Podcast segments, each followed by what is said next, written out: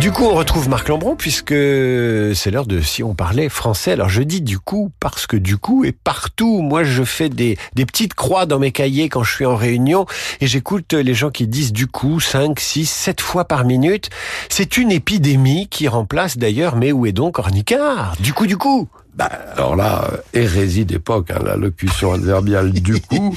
Alors, au sens propre, euh, bah, c'est un coup. Un point le frappa, il tomba assommé du coup.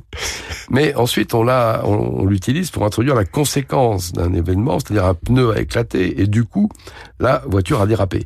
Mais ce qu'il faut savoir, c'est que dans du coup, il y a l'idée d'une cause qui agit brusquement. Donc il y a une valeur consécutive, mais aussi une valeur temporelle immédiate. Et c'est très proche d'aussitôt. Donc on ne va pas employer systématiquement du coup, ainsi qu'on le fait de plus en plus, en lieu et place de donc, de ce fait, de par conséquent. Euh, alors, il a échoué à l'examen et de ce fait, ou c'est parce que à cause de cela qu'il a dû le repasser. Mais on dira pas, il a échoué à l'examen, du coup, il a dû le repasser l'année suivante. Donc évitons les coups et retenons les faits de ce fait, par conséquent, euh, mais où est donc Ornicard Je donne un autre exemple. Il a gravi l'Everest. Du coup, il a recommencé. Mais non, pas du tout. Ah bah, six, mois plus tard, il a recommencé. Six mois plus tard, la, la notion de simultanéité euh, n'est pas n'est pas incluse et donc c'est impropre.